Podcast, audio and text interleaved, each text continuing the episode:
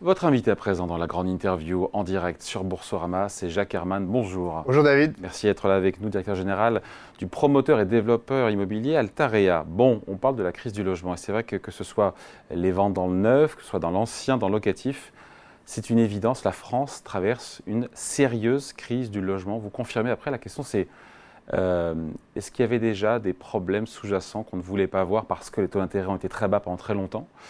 Euh, est-ce que c'est juste la faute des taux d'intérêt Et est-ce qu'on est parti pour une crise comme dans les années 90 ou est-ce qu'elle peut se résorber plus rapidement? Il y a plein de questions en, même temps. Ça fait beaucoup de questions, mais oui, c'est ça. Euh, c'est-à-dire que sur la dizaine d'années qui vient de s'écouler, on a accumulé un certain nombre de problèmes, mais on a été anesthésié par une drogue qui est les, taux très très bas et de plus en plus bas. Et puis tout d'un coup, on est sevré, les taux remontent très fort et tout d'un coup, et le crédit se raréfie. Et là, les problèmes remontent à la surface. Euh, tout simplement, on était un certain nombre à, faire des choses pas très raisonnables qui coûtaient cher et on, le faisait payer au client final en augmentation de prix.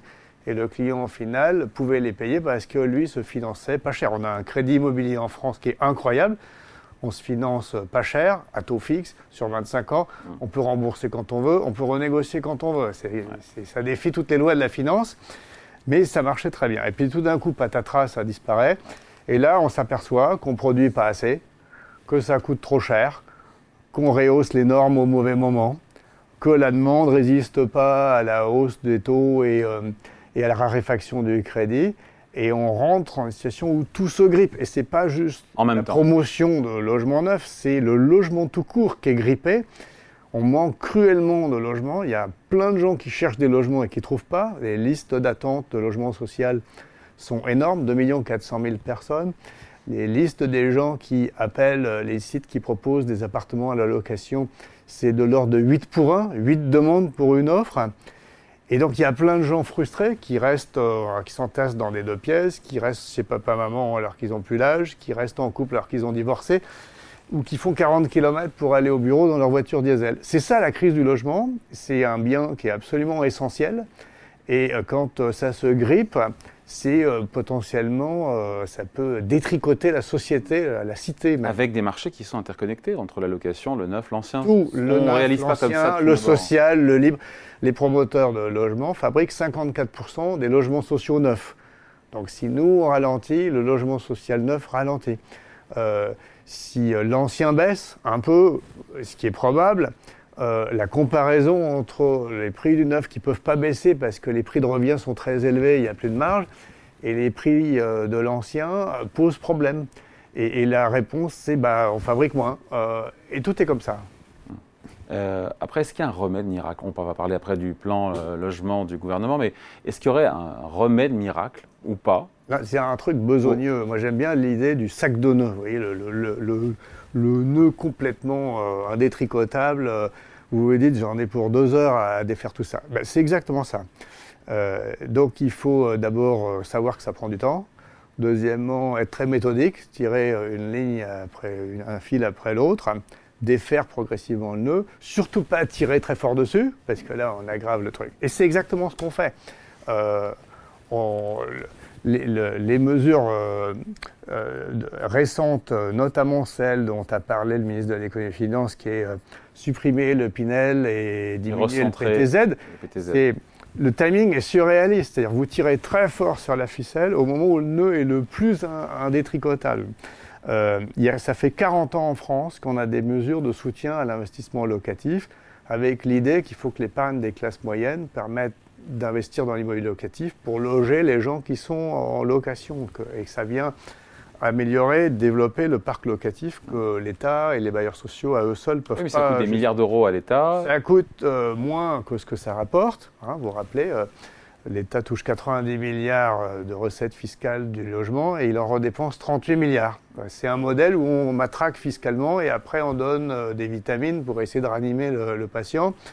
En Allemagne, on taxe beaucoup moins et on subventionne beaucoup moins. C'est un autre modèle qui a son. pourquoi supprimer dans ces cas le Pinel si ça rapporte ben, C'est une erreur parce que c'est ce qu'on appelle une mesure procyclique.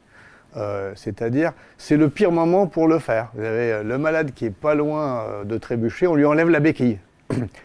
C'était quand il allait bien, peut-être il y a 5 ans qu'il fallait enlever la béquille. Mais là, on prend une mesure euh, procyclique, c'est-à-dire qui va aggraver la crise. Euh, et c'est pas vrai, d'ailleurs, ça n'est pas prouvé, malgré les incantations de Bercy, que le Pinel a fait la preuve de son inefficacité. C'est juste un slogan. On n'a jamais vu euh, d'études sérieuses, de travail sérieux établissant ça. Nous, on pense plutôt que le Pinel y permet d'inciter des Français, notamment des classes moyennes, à investir dans un deux pièces et le mettre en location. Et ça, c'est bon pour l'équilibre général de l'offre. Il n'y a rien qui vous satisfait dans les annonces du gouvernement de son plan logement Si, je ne fais pas partie euh, des gens vraiment radicaux. Je dis, un, on le a président travaillé... de la Fédération des promoteurs immobiliers s'est dit très en colère. Oui, ben c'est normal, il est très déçu parce qu'on a tous travaillé six mois en mode collaboratif. On a mis 250 personnes au, chevet euh, du malade logement. Et à la fin, on a euh, euh, des, petites mesures qui ne sont pas à l'échelle. Donc moi, je dirais, pour être positif, un, il y a un début de mesure. Tout n'est pas jeté dans les mesures. Qu'est-ce qui n'est pas jeté oh, Non mais on ne va pas rentrer, c'est très vite, très technique. Ah. Mais on est loin du compte, c'est ça qui est important. Un, alors donc il y a, y a un petit quelque chose qui dénote une prise de conscience assez large, sauf peut-être à Bercy, du fait que la crise du logement est sociétale, majeure, et que c'est une bombe et qu'il faut s'en occuper. Après, vous avez la première, la première ministre qui s'est déplacée. Euh, Ce n'était pas prévu ni garanti euh, au départ.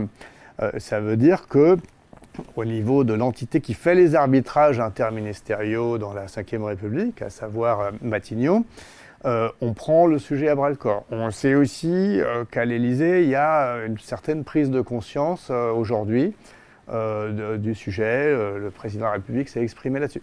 Il y a des trucs positifs. Après, au niveau du plan d'action, Qu'est-ce qui manquait bah, On peut faire plein de choses. on peut faire, on peut... Des choses qui ne coûtent pas d'argent. Vous avez compris qu'il fallait faire des économies sur la dépense publique. Oui, vous avez. en fait, pour décoincer la chaîne dans, ou le sac de nœuds dont on parlait tout à l'heure, il faut que les gens qui sont dans le logement social et qui n'y ont plus droit parce que leurs revenus augmenté euh, soient orientés vers le logement intermédiaire. Comme ça, ils laissent la place à d'autres qui en ont plus besoin. Il faut fabriquer donc du logement intermédiaire. C'est le sens euh, des achats. Vous me disiez qu'est-ce qu'il y a de bon dans les mhm. mesures qui ont été annoncées? Les achats par la Caisse des dépôts, Habitat, et Action Logement quel montant? 50, 80 000 47 000 logements, euh, et majoritairement de logements intermédiaires. Donc le, produit dont on a besoin pour euh, faire migrer les gens du logement social qui ont, dont les revenus augmentés vers le logement intermédiaire, ce qui permet de libérer de la place dans le logement. C'est one shot, 50 000 achats, c'est en Oui, c'est one shot. En fait, le logement intermédiaire, c'est l'une des clés de la résolution du problème du logement français. Euh, c'est quelque chose qu'il faut favoriser, il faut euh, inciter les maires à en faire, il faut l'élargir. Pour l'instant, il est réservé aux bailleurs sociaux. Il faut que tout le monde puisse investir dans un logement intermédiaire, c'est-à-dire un logement avec un loyer qui est plus élevé que dans le social, mais moins élevé euh, que, dans le livre, ou plutôt des gens qui ont moins de ressources que dans, le livre. Et, ça, c'est un, truc assez fondamental. Après, il faut euh, aussi, euh, plutôt que de supprimer le Pinel, ça fait 40 ans qu'il y avait un système d'incitation pour que les classes moyennes investissent dans le logement, il faut réinventer quelque chose. Alors pas un truc qui porte le nom d'un ministre, qui dure 2-3 ans, qui ressemble à une niche fiscale, un truc qui est dur, un truc pérenne. Alors nous, on a appelé ça le statut du bailleur privé. On s'est immédiatement fait désinguer par Bercy qui dit c'est trop cher, sans prouver que c'est trop cher. Parce qu'en fait, c'est un principe, c'est un principe qui consiste, comme dans l'industrie, à dire pour inciter un acteur économique à investir, on va lui permettre de faire un, amortissement accéléré, c'est d'amortir son bien. Donc ça crée un déficit foncier. Et ce déficit foncier, on l'impute sur le revenu global et donc on paye moins d'impôts. Mmh. Euh, c'est clairement une incitation assez classique dans l'industrie. L'amortissement accéléré, ça existe. On fait la même chose pour inciter l'acteur économique épargnant, de la classe moyenne. Mmh. Parce qu'aujourd'hui, quel est son intérêt, si vous voulez? Euh, C'est le, logement, ça rapporte 2%. Vous avez quelques ennuis avec les locataires qui payent, qui ne payent pas, euh, etc. Et vous avez des impôts massifs. Et puis, ça coûte 4% de se financer, aujourd'hui à crédit. Et donc, euh, plus 2, moins 4, pourquoi faire ça? Donc, Vous voyez bien qu'il faut une raison. Le français des classes moyennes, il est prêt à faire ça à zéro parce que c'est un complément de revenu ou c'est la préparation de sa retraite. C'est un acteur économique unique, le seul au monde capable d'investir, même si ça rapporte zéro, mais pas moins d'eux. Et donc là, il y a besoin d'une action de l'État, et c'est le statut du bailleur privé, l'amortissement accéléré. Donc le plan actuel du gouvernement ne résoudra pas la crise actuelle Ah non, loin de là, loin de là. Il nous manque plein de choses et, il faut travailler sérieusement. Mais il n'y aura pas de plan numéro 2 euh, Si, on pense ah. que c'est une étape. On pense que c'est une étape. On pense que la prise de conscience a démarré que euh, pour des raisons liées aux arbitrages interministériels et au combat très dur qu'a mené Bercy pour qu'il sorte pas grand-chose du CNR, euh, cette étape est frustrante et même on met certains en colère. Euh, mais il y aura d'autres occasions, un projet de loi de finances, etc. Malheureusement, en France, il faut que les crises soient visibles, s'aggravent et parfois conduisent à des drames sociaux pour comprendre les choses par. Euh, Mais en attendant, si rien n'est fait, qu'est-ce qui se passe sur le marché du neuf, sur le marché, ah bah, le euh, marché du neuf, ancien, sur le marché locatif? Si on prolonge les courbes. Alors le marché locatif, il est sous-offreur. Il y a beaucoup plus de gens qui veulent un appartement, un logement, que d'offres de, de logement. Donc vous créez énormément de frustration. Des gens, comme j'ai dit tout à l'heure, qui ne sont pas satisfaits. Euh, avec le danger pour la démocratie euh, qui est d'avoir des gens en colère, euh, des gilets jaunes ou des gens qui votent pour les extrêmes, etc. Des gens de danger de déstabilisation de la société par la non-satisfaction d'un bien, d'un besoin essentiel et la frustration. Ça, c'est le locatif. Il est totalement déséquilibré. On le sait, tout le monde le sait. La prise de conscience est là. Il faut bouger. en fabriquant de l'intermédiaire, en libérant du social, en stimulant la production. C'est tout l'inverse qu'on fait, mais un jour ça s'imposera. Sur euh, le, neuf, ce qui va se passer, c'est que nous, nous sommes des industriels. On fait tourner la chaîne de production de voitures, d'avions ou d'appartements que s'il y a un débouché commercial avec un petit peu de marge.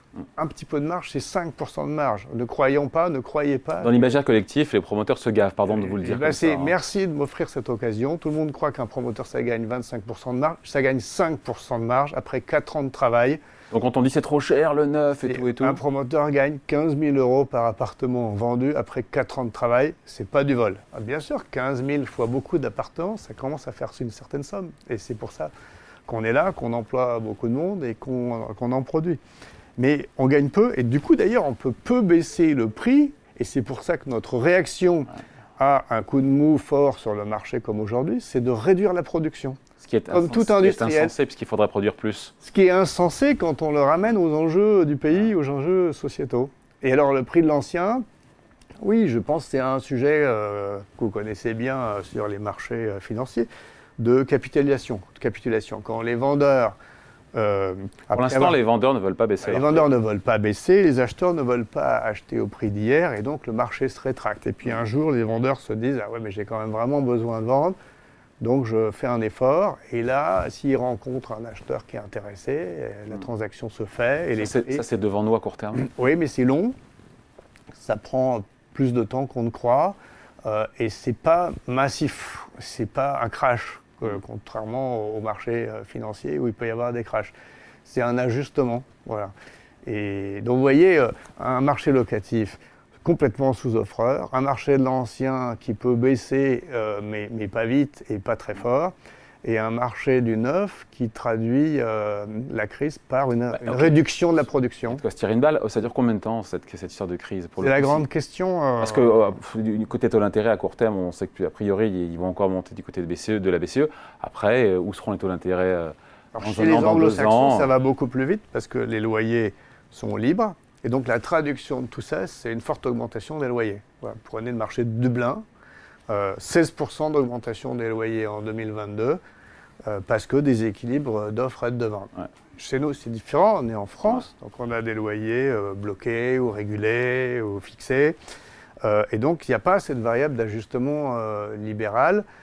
c'est probablement bien pour les locataires et ceux qui ont peu de pouvoir d'achat, mais ça empêche le règlement rapide de, de ce déséquilibre offre-demande. On est parti sur une crise sur plusieurs années de l'immobilier? Ah oui, certainement. Euh, je pense que la majorité d'entre nous dans le secteur est passée euh, d'un scénario à deux ans de crise comme en 2008-2010 à un scénario à cinq ans de crise comme en 90-95. La crise de l'immobilier en France pourrait durer cinq ans? Oui, Certains disent même 10, mais bon, disons, euh, le, sac d'eau est tellement bloqué. Et je ne parle pas que du neuf, hein, je parle de la crise du logement au sens large, le stock, le flux, l'ancien, le neuf, le social, le libre, tout ça, tout est coincé et durablement coincé. On produira combien de logements neufs cette année? Je voyais les. je ne sais pas si c'est les ventes ou les réservations de logements neufs en baisse de 52% au premier trimestre. Ce sont les ventes ou les réservations? Euh, bah, Ce sont les réservations. Ah, c'est ce que je pensais. Euh, les réservations. Euh, c'est comme hyper violent, c'est d'une rare violence quand même. Oui, exactement. donc. on produira combien de logements neufs en France? Je pense qu'on produira. que les promoteurs produiront moins de 100 000 logements euh, en 2023-2024, à comparer à 140 000, 150 000 dans les années, les années normales. On en produira 100 000 au lieu de 150 000 Voilà, exactement. Donc ça fait Moins de 100 000, peut-être 80 90 000. Bon. Euh, après, il y a aussi, pardon, je, pense à ça, parce que euh, parmi les fautifs, en tout cas, les, le, le, nœud du problème se trouve, disent certains aussi, du côté des maires avec un nombre d'autorisations de permis de construire délivrés par les maires qui a chuté de 11,5% sur un an. À fin mars, ce sont les chiffres du ministère de la Transition écologique. Euh, c'est problématique. Après, il faut aussi se mettre à leur place. Oui. Il faut se mettre à leur place aussi. Hein. Oui, tout à fait. Donc c'est toujours facile de dire ouais, mais les maires ils ah délivrent pas assez de permis, mais bon. Quand on a des administrés ou des habitants ah, qui n'ont pas envie de... Le maire est le reflet de la société. La société française euh, a vu le consensus sur l'acte de construire euh, se, se, réduire. Euh, et pourtant, il faut construire, non pas par rapport aux voisins d'à côté ou à l'individu citoyen de la ville en question, mais parce que le pays en a besoin, on n'arrive pas à loger tous les Français. Et, donc, il faut répondre, c'est ce qu'a assez bien fait la, commission Repsamen, qui s'était réunie il y a deux ans là-dessus. Elle a analysé tous les facteurs de blocage qui font que les maires signent pas de permis de construire, ou pas beaucoup, ou pas assez. Donc, c'est comment je finance ma crèche, comment je finance mon école. Pourquoi j'ai pas plus de ressources fiscales Et avant, c'était la taxe d'habitation qui permettait ça. Ça fait partie de ça. Sauf que maintenant, depuis qu'elle a été supprimée. Elle a été supprimée et elle est compensée sur des bases historiques. C'est-à-dire qu'un maire qui bâtit n'a pas plus de ressources fiscales qu'un maire qui ne bâtit pas, alors qu'il a des dépenses supplémentaires et, des besoins supplémentaires. Et, donc, c'est l'un des effets pervers et secondaires auxquels probablement on n'avait pas pensé la suppression de la taxe d'habitation et sa compensation euh, sur des bases historiques c'est qu'on a cassé le lien entre je construis et j'ai des ressources, des ressources fiscales supplémentaires. Et ça, c'est un vrai problème. Respectable, légitime. Avec euh, aussi le risque pour les maires bâtisseurs d'être sanctionnés dans le cadre des élections qui suivent, municipales aussi. Hein. Ouais, ouais, on dit maire bâtisseur, maire loser. Ça rime, c'est joli. Bon. Bon, en tout cas, voilà. Donc, on est parti quand même pour, pour, plusieurs années de crise. C'est compliqué, et c'est pour ça que quand nous et plein d'autres gens euh, du, logement social, la Fondation Abbé Pierre, on dit attention, on a un méga problème. C'est une bombe sociale, il faut qu'on s'en occupe. Écoutez-nous, on propose des mesures euh, qui sont peut-être pas, des martingales, mais qui vont dans la bonne direction. Il y en a qui coûtent rien au budget de l'État. Ah, qu'est-ce qui coûte rien, tiens, en mesure? Bah, développer le logement intermédiaire, ça rapporte plus que ce que ça coûte. Hein. Il y a une TVA réduite à 10%, mais il y a une TVA. Donc si mm. on développe du logement intermédiaire, on fait rentrer des ressources fiscales. Euh, améliorer le crédit immobilier, décoincer la Banque de France, ça coûte rien au budget de l'État, notamment mm. euh, sur les investisseurs en locatif. Les banques sont assez grandes pour savoir s'il faut prêter ou pas à un ménage qui veut faire un investissement locatif. C'est peut-être différent sur les primo-accédants les gens qui ont des ressources plus limitées, qui veulent acheter, hmm. ceux-là, il faut peut-être leur appliquer des règles de, prudence, mais pas les autres. Et euh, ça, ça ne coûte rien au budget de l'État. et puis par ailleurs, euh, on peut faire mieux avec la même dépense fiscale euh, en, en, reconnaissant qu'il faut inciter les acteurs privés à acheter de l'immobilier pour le mettre en location. On n'est pas obligé de dépenser plus. En revanche, dépenser moins là, en pleine crise, c'est risqué. Et oui, la procyclicité, il faut faire attention en matière de politique économique. Merci de passer nous voir. Jacques Armand, donc le directeur général d'Altarea, invité à la grande interview en direct sur Boursorama. Merci à vous. À bientôt.